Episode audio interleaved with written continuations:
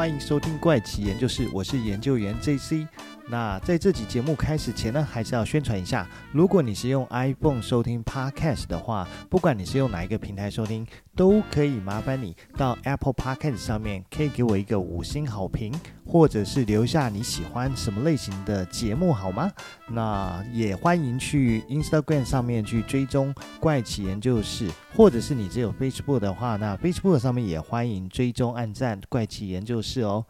好，那我们就回到今天要跟大家分享的故事是什么？其实今天要跟大家分享的是一个堪比电影情节的一个跨国大逃亡的故事哦。其实这是一个发生在真实生活上面的一个故事。不过在继续讲这个故事之前呢，可能要先讲一下，要先岔题一下。要来讲一下热血的汽车主题的动作片哦。那如果讲到汽车的动作片的话，可能大家第一个会联想到的是二零零一年由已故男星保罗沃克跟冯迪所主演的《玩命关头》系列啊。那这部的确是一个非常重要的汽车主题的动作片哦。我个人也是很喜欢。不过我觉得呢，我认为这个系列里面最精彩的，其实在第一集跟第二集啊。那还有就是属于番外篇的东京甩尾的第三集啊。但是呢，如果说我近期个人最喜欢的，其实会是另外一部片了，大概是找《玩命关头》一年上映的一部片，叫做《惊天动地六十秒》啊。那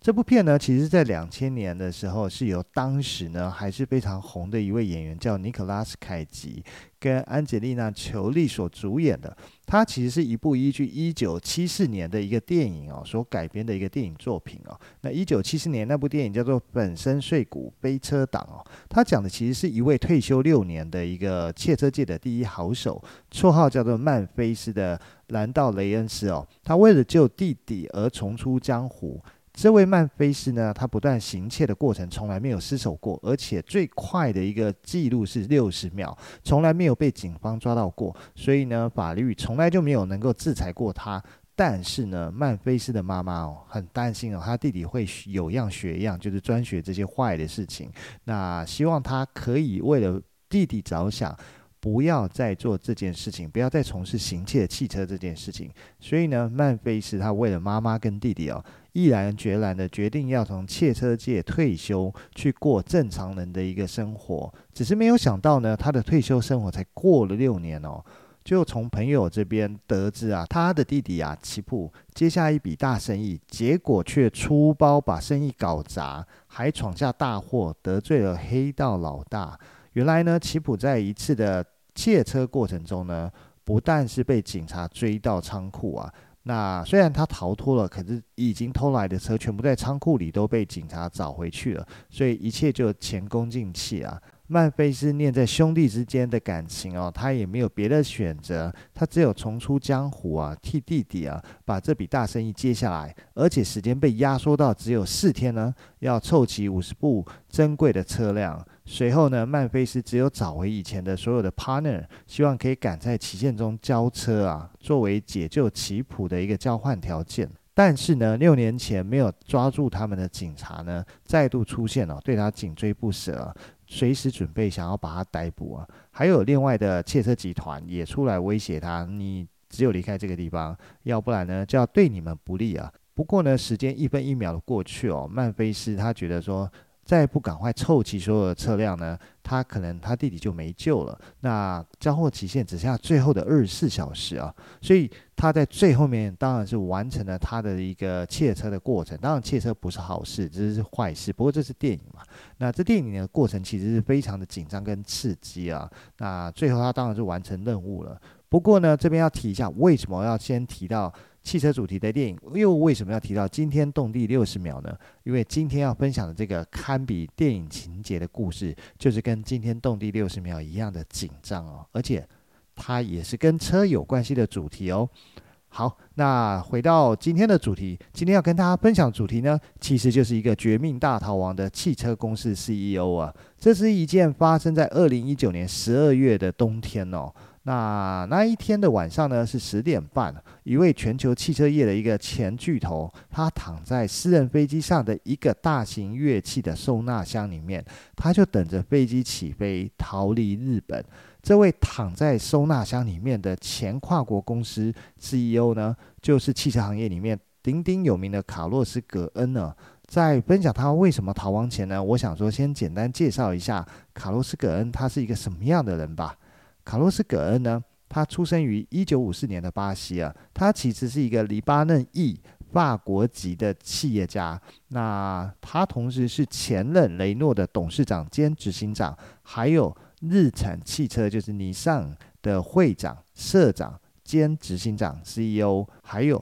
雷诺日产联盟的执行长。他其实出生于巴西啊，但是呢，成长于黎巴嫩跟法国，所以他同时拥有法国、巴西、黎巴嫩的多重国籍哦。六岁的时候呢，卡洛斯·葛恩跟着母亲从巴西搬回黎巴嫩居住。到了中学的时候，他就读的是在黎巴嫩的法国法语学校。高中的时候就跑到巴黎去念高中了。在一九七八年呢，卡洛斯·葛恩哦。在巴黎综合理工学院取得工科学位，在国立巴黎高等矿业学校完成最后一年的实习。毕业以后呢，他就正式投入职场。但是呢，他并不是一开始就进入汽车业哦。虽然他是汽车业里面鼎鼎大名的一个人物，但是他毕业后的第一份工作其实是到轮胎公司去上班。阿能，这个轮胎公司也是非常有名的，其实就是米其林轮胎。而米其林轮胎最知名的哦，相信大家都知道，就是米其林餐厅评鉴啊。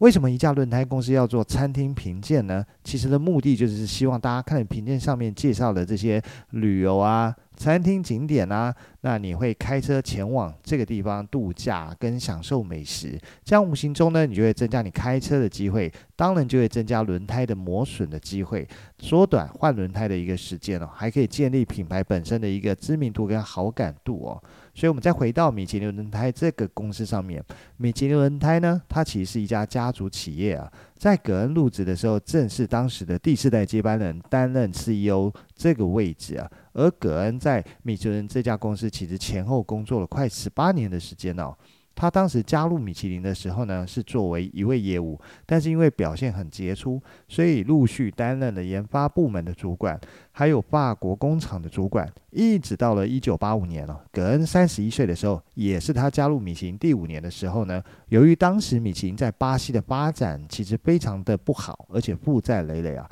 巴西公司看起来就是岌岌可危啊，所以当时的米其林老板呢，需要一位懂葡萄牙语又有能力来协助巴西公司的发展，因此就看向葛恩。在他三十一岁那一年呢。他就被指派为南美洲地区的一个营运长，负责价值三千万美金营收的南美洲事业群，而且是直接向米其公司执行长报告啊。那回到巴西里约热内卢的时候呢，葛恩面对米其林公司在当地哦饱受通膨之苦哦，经济问题重生了，还有民间企业全部都奄奄一息跟利润下降的状况里面，他决定呢将法国、巴西还有其他国家的经理人全部汇集在一起，组成一个跨职能的一个经营团队啊，共同决定在南美洲区域最佳的一个经营方式哦。那他其实只花了短短的两年呢。在一九八七年的时候，他就开始转亏为盈啊。一九八八年哦，巴西厂成为米其林世界各厂中获利最高的地方哦。到底葛恩做了什么事情，可以在三年时间内就让巴西米其林从负债啊变成全球获利最高的市场？其实呢，就是因为葛恩曾经在巴西生活过，熟悉巴西人的习惯跟工作方式啊。所以第一步呢，他就先大砍没有必要留下来的员工，这一砍呢，其实就开启了节省成本的作风啊。慢慢的，他再去提升他的一个获利啊。那一直到一九八八年，米其林想要扩大北美洲的版图哦，因为北美呢是当时世界最大的汽车生产基地跟消费市场，但是米其林在北美市场的表现却一直不怎么样。而米其林呢也想要整并哦两家表现平平的一个轮胎厂，就是可能是他们之前收购的。那有鉴于葛恩在巴西的优异表现哦，他就被升任为北美地区的 CEO 来负责北美市场。但是呢，米其林它毕竟是个家族企业哦，它虽然也是全球企业，但各地工厂很多都是多国籍的人士啊。巴西厂一半是巴西人，那其他地方是西班牙人、法国人、德国人。北美厂根本不用讲了。那葛恩虽然很会领导不同的族群来。提升公司的获利，可是前面你有提到说，米其林毕竟是个家族企业，这代表着什么？意味着什么？就是葛恩做得再好，他毕竟就是一个专业经理人，他还是帮米其林家族打工的这样的一个身份啊。那就在他表现越来越好的时候，米其林的第五代接班人爱德华，当时才二十五岁哦，就被当时时任米其林的父亲，呃，米其林 CEO 的父亲啊，派到葛恩身边学习啊，开始让他觉得有点不自在哦。他最后就惊觉到，他还是在帮人家打工的一个身份啊。最终呢，就算做得再好，他都难以逆转哦。作为呃，是替米其林家族作嫁的这个命运啊。于是呢，在一九九五年的七月啊，葛恩来到四十一岁的时候。遇上了一家猎人头公司啊，这家猎人头公司呢，当时正帮法国的雷诺汽车寻找一位新的执行长。那在这个时候联络上他，也让他想到说，也许这个时候呢，是他离开米行最好的时候。从此，他就一头栽进了一个陌生的汽车行业。虽然说一开始的轮胎跟汽车有关系，可是他毕竟跟制造汽车还是一个完全不同的一个产业啊。那这也是他一生中的第二项职业跟第二项行业啊。那但是，而且他的一加入呢，就是成为公司的一个执行长的一个身份。他也从轮胎的卖方呢，转变为轮胎的买方。一九九九年十月哦，葛恩就正式上任雷诺汽车的工作啊。而且这一年。开始就是他传奇一生的起点了。这边先介绍一下雷诺汽车啊，他从法国大革命以后呢，法国就崇尚着自由平等。那包括现任的总统马克宏呢，提出的最高所得税率哦为七十五 percent，可见一斑哦。所以呢，在大型商业的企业的部分，基本上都是法国国营啊，而法国的国营事业呢，一向绩效不彰啊。而且呢，只要一到不同立场的政党上台哦，经常就会改弦易辙，实行所谓的市场经济的社会主义啊，开放民营啊。而雷诺汽车呢，原本就是法国的国营事业啊，它的车子评价非常的普通啊。一九九五年呢，雷诺正在转换为民营企业的时候，他们就决定要找一位优秀的人才。于是呢，就是因为这样才找上葛恩呢。但是随着波斯湾战争的爆发，国际的原油价格再次攀高啊，当时的一个汽车行业又进入一个低迷的状态啊。一九九六年，法国雷诺汽车就陷入了一个危机啊。它危机的起点是在一九八六年，当时还是国营事事业的雷诺汽车啊，曾经在进入美国市场失败后啊，政府决定要将雷诺汽车民营化，但就在这件事情还在讨论阶段呢，雷诺汽车员工们认为这是政府要让自己失业，所以就跑去当时雷诺汽车的董事长家门口放了炸弹，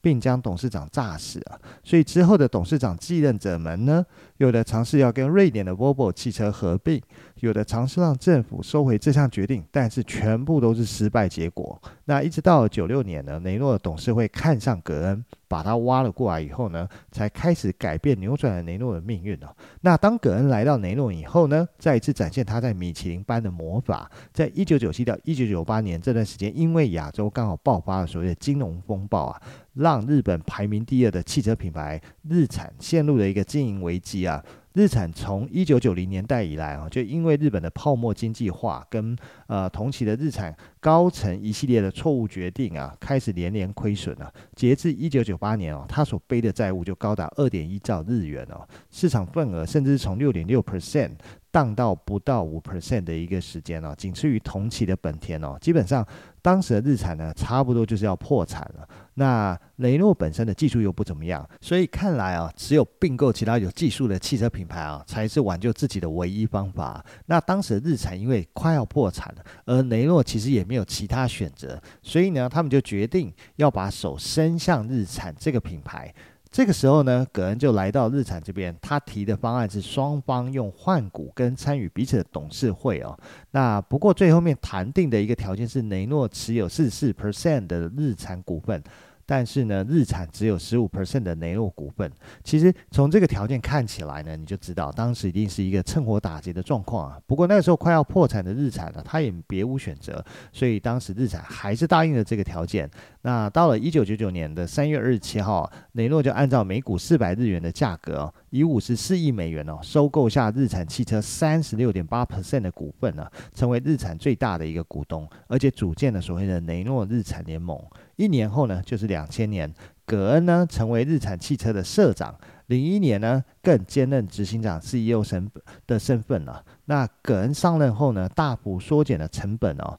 拯救了处于破产边缘的一个日产汽车。两年之内呢，日产在葛恩的领导下，甚至是转亏为盈啊，成为当时汽车界的一个传奇哦。那到底葛恩在两年内做了什么事情呢？其实又跟米其林一样。但是呢，他又多做了一些事情，就是整个打破日本的一个企业文化。那因为当时日本的企业呢，他们采取的是员工终身聘雇制啊。而且员工的资历只要是越深，薪水就越高。它并不是按照你的能力跟表现考核来定哦。所以葛恩呢，先是取消终身聘雇的这个制度，再来打破资历越深，薪水越高，而是采取工作考核来决定你的薪水啊。再来呢，就是进行所谓的裁员，对公司没有帮助的员工呢，他就是裁掉。那当时他裁掉的一个员工数量高达两万一千名员工哦，占整个日产总员工数的十四 percent 甚至他砍掉二十 percent 的供应商啊，或者是亲自到工厂生产线去检视，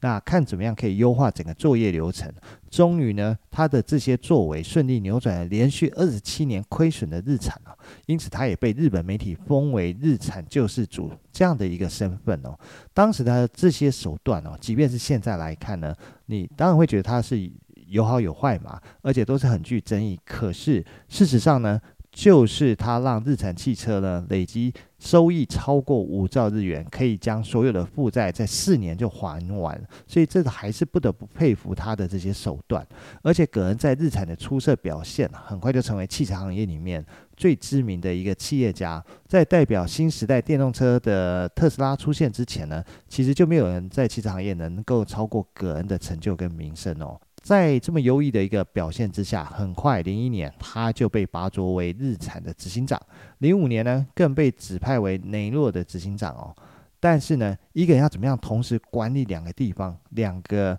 呃体质完全不一样，而且相距超过一万公里以上的公司呢？那这个其实是来自前任的雷诺执行长的一个质疑啊。不过呢，葛恩还是身兼两家公司的执行长，而且是以私人飞机啊频繁的非东京跟巴黎，而且过着两边都领薪水的这个生活。那他同时呢，还是这个集团里面的一个神秘大老板。曾经在他身边工作超过十年的主管表示哦，葛恩从来没有跟他们闲话家常过，每次见面呢，都是在严谨的会议报告，他也很少带人上过他的私人飞机啊，所以他其实没有什么亲信啊，而且在公司的决策上面呢，他也是非常的一意孤行啊。其中有个例子发生在二零零七年哦，当时葛恩投资了一家以色列的电动车的一个充电设备新创公司啊，而且要求日产跟雷诺都要一起出钱投资，但是日产的高层拒绝了葛恩，他们质疑说，没有车辆制造经验的这家新创公司，他可能很难造出市场会接受的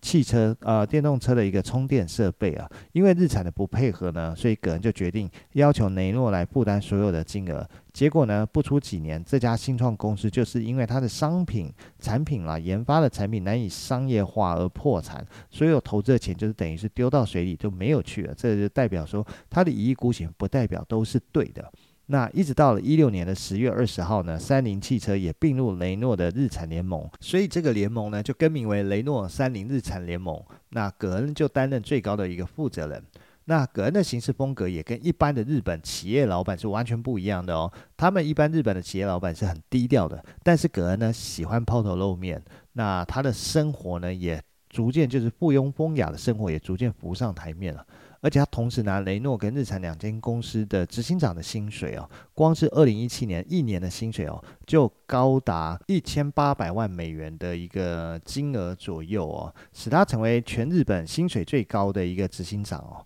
可是你要知道哦，在当时日系车的龙头丰田汽车的社长兼执行长丰田章男哦，他的年薪也不过在美金的一百零七万呢的金额，所以这差异有多大？那到了二零一六年的秋天哦，葛恩更与第二任妻子卡罗在法国的凡尔赛宫举办了他奢华的婚礼哦。后来雷诺公司甚至向法国的检方爆料啊，他挪用公司啊的金额大概是六万美元的一个公款，那躲过了场地租用费用啊。那日本最大的一个英文报社叫《日本时报》来指出啊，对日本来讲，国产的大型企业啊，代表的普遍是人们视为等同国家的代表。谦虚负责是民众对这些代表的期待，但葛恩似乎越来越难担起日本民众对这两个字的一个想象。葛恩与日本企业的传统文化的冲突啊，不断的发生了。同时间，他的汽车王国却持续扩大。就在葛恩的一个盛大的法国婚礼前几个月哦，他以日产的名义啊，购入当时丑闻缠身的三菱汽车三十四 percent 的一个股份啊，使他成为市值将近七百亿美元的，还有拥有四十五万位员工的一个。雷诺日产三菱联盟的一个新的共主啊，葛恩的企图其实非常的明显哦，他想要进一步哦将三间公司整合为一间公司哦。到这边为止，听起来葛恩根本就是顺风顺水嘛，一切的表现都非常的杰出，工作表现又是出乎预期的好。但是后来为什么会沦落到逃离日本呢？因为就在葛恩推动雷诺日产三菱汽车成为一个联盟后，他的下一步的野心啊，日产自然不能等闲视之啊，因为日产知道拥有法国护照的格恩哦，背后还有一个巨大的藏进人呢，就是法国政府啊。日产雷诺三菱的联盟的股权分配哦，那表面上看起来是合作，但私下却是法国跟日本双方的一个角力啊。雷诺持有日产四十三 percent 的股权哦，而日产反过来只有雷诺十五 percent 的特别股，而且没有投票权。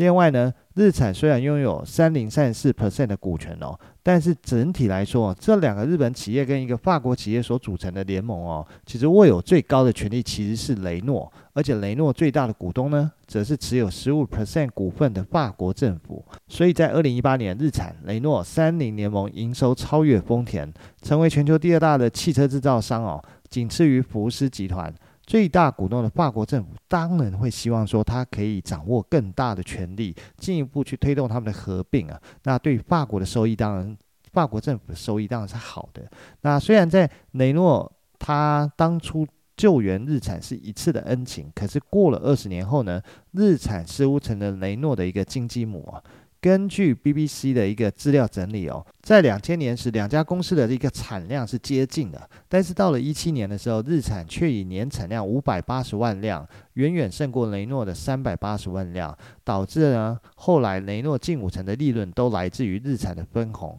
而日产所拥有的顶尖的电动车技术啊，以及合并后的可能产能重新分配啊，都对法国汽车产业来讲只有好处没有坏处。所以法国政府不是真的只是想想，二零一五年的时候，他们曾经付诸行动哦。将对雷诺的持股从十五 percent 提高到十九点七 percent 哦，借此获得双倍的投票权跟更多的掌控权哦。这个动作呢，就让日产的高层哦心生戒备哦，最终迫使日本政府出面谈判哦，使法国呢再次将持股降到十五 percent。那有了双方政府的一个攻防经验哦，再加上葛恩之前找来的前执行长各雷格凯利的。等外籍经理人哦，占据了日产的决策的层级啊，那加上他个人的形象啊，还有跟日本企业文化的格格不入啊，所以将日产出卖给外国的焦虑感哦，催化了日产跟葛恩之间的一个矛盾情绪啊，这也是为什么葛恩于二零一八年十一月的时候呢，遭到逮捕啊。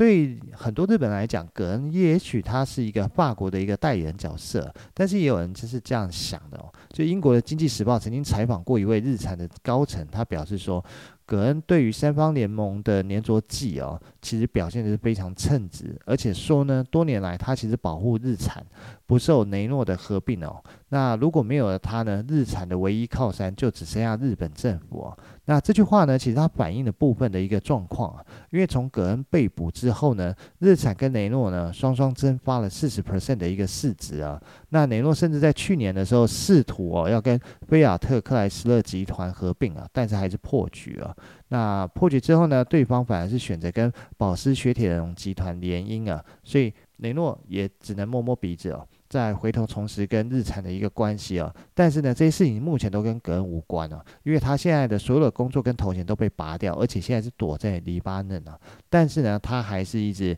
呃指责说，他其实是日本检方的司法不公下的一个受害者哦。那甚至是葛恩跟日产的目前的一个战役哦，已经拖到不是拖到，已经来到了跨国诉讼的一个回合。那在今年二月的时候，日产曾经向葛恩提出民事诉讼，要求呢，他对于多年来的不当行为跟诈欺活动哦，提出大概要求一百亿日元的一个赔偿啊。而且呢，也预告他们将针对葛恩藏身于黎巴嫩的这个言论呢，进一步提出所谓的诽谤诉讼。而葛恩也不甘示弱，他一样在二月中委托律师啊。对雷诺日产公司的所在地就是荷兰提出告诉啊，指控日产的不当解雇啊，要求一千五百万欧元的一个赔偿金啊。但是到底为什么他们会撕破脸哦？也许这对格恩来说是一个谜团了。那不过没关系，我们接下来就继续来开始分享他。为什么会开始逃亡？跟逃亡的方法，首先呢，葛恩因为他具有多重国籍的身份啊，他也会多国语言啊，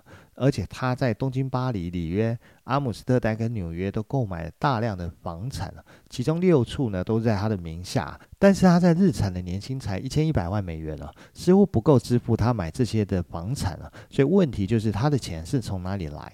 那一八年的十一月啊，日本东京的地方检察院呢特别搜查部啊。公布了对葛恩的逮捕令，原因就是因为伪造收入，还有跟他一起被逮捕的是当时任日产 CEO 的美国人格雷格·凯利啊。根据东京地检的调查，凯利在二零一二年担任日产 CEO 以后呢，几乎没有来过公司哦，甚至来过日本的次数啊屈指可数啊。他利用自己在日产的身份啊，将日产高达几十亿的资金哦挪用以后呢，用来经营自己在美国的农场。而且更重要的是哦，他利用自己在美国的公司哦，以信托投资为名啊，帮助葛恩哦从日本向国外汇出大量的资金。而在日产内部的资金调查中啊，检方也发现了，尽管日产已经给葛恩开出了高达一千一百万美元的年薪啊，但葛恩还是透过各各种方式哦，转移资金到自己的账户啊，据说是超过了他年薪的五倍以上的金额，而且这还不包括葛恩从日产挪用的公款部分哦。那一八年十二月，东京地检哦，他以违法。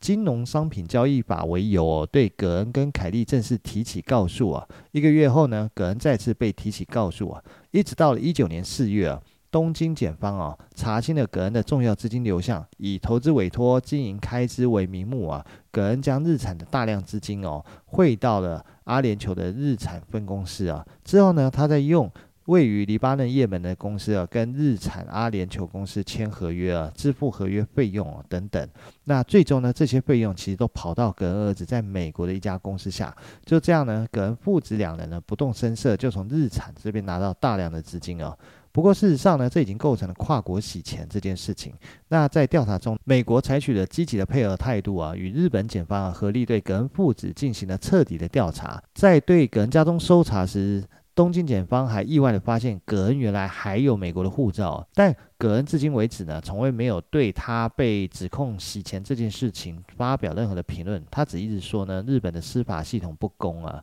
那一九年的四月二十五号，葛恩缴了大概是当时十五亿日币的一个保释金哦，获得了自由。根据保释条例哦，他不可以离开日本哦。一旦他违反保释条例呢，保释金将被没收啊。但是呢，看起来葛恩是没有在在乎这十五亿日币的哦。那接下来的发生的事情呢，就跟电影一般的情节哦。在一九年的年底哦，葛恩使用了特殊手段哦，从日本逃到黎巴嫩哦。那尽管他有美国、法国、巴西等的护照，但在跨国洗钱之下呢，这三个国家呢都有所谓的引渡条款，对他而言呢就是不安全。而黎巴嫩呢反而是没有引渡条款的，所以逃到黎巴嫩呢对他而言是目前唯一的出路啊。那这以上呢，其实就是为什么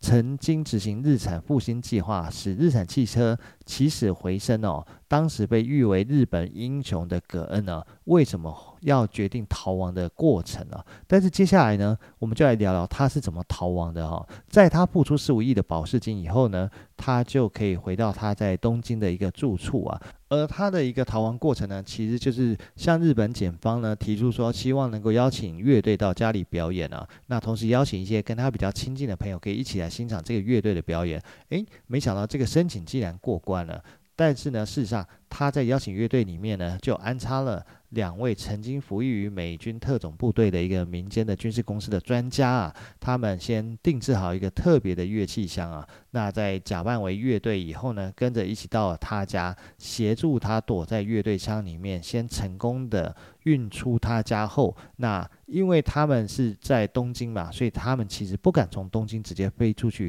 他们甚至搭上新干线，先跑到了大阪，再从大阪躲在继续躲在这个特定的呃定制的乐器箱里面呢。登上了私人飞机，躲在私人飞机里面，在飞行十二小时后，先飞到了土耳其的伊斯坦堡国际机场，再换另外一架私人飞机飞抵黎巴嫩的贝鲁特国际机场。从此呢，他就躲在了黎巴嫩。那一直到二零二零年的一月二号啊，由国际刑警组织啊对葛恩发出所谓的红色通缉令啊，而目前呢，成功逃亡的可以说就是只有。葛恩他本人，因为协助他的这对其实是父子党，就是美国特种部队退役的父子党呢，后来也被日本要求引渡，那美国政府也把这两个人给引渡到了日本，目前正在日本啊、呃、判刑服刑中。还有呢，私人飞机上面的机长。跟空姐也都相继遭到了起诉，也都必须去接受服刑这件事情，所以等于只有葛恩呢一人是成功躲到了黎巴嫩。那基本上呢，葛恩的故事呢，还有另外一个说法，就是当初法国想要布局啊。让雷诺吃下日产这个品牌，所以法国政府才会要求葛恩来负责进行这个完全合并的计划。但日本方面怎么能够忍受呢？日产被法国人完全持有，所以才发动对葛恩的贪污啊、挪用公司资金等罪名的一个控诉啊。但是事实为何呢？可能只有葛恩跟日本地检才会知道啊。但可以知道是，自从葛恩被拔掉后，雷诺跟日产的营收啊又再次走下坡啊。日产当然是辛苦了，又经营了两年，今年才表示说他们有望可以在最近跟不远的未来再把这个亏损给补平啊。而且他的故事啊，整个逃亡的故事呢是非常的。类似像好莱坞电影里面才会出现的情节，而且他在接受 BBC 采访的时候也表示，曾经有好莱坞的片商那边有跟他接触过，相信那一定是跟他讨论是不是可以购买他的这个版权的部分啊，所以也许在不久的未来啊，甚至会出现以他或他这个经历为主的一个故事主题的一个电影啊，到时候大家如果有兴趣的话，真的出现这样的电影，可以再不妨看看，了解一下里面的一个大概的故事是不是跟。这时的一个真实情节差不多呢。好了，那时间差不多了，今天就先跟大家分享到这边了。我们下集再跟大家分享其他故事哦。拜拜。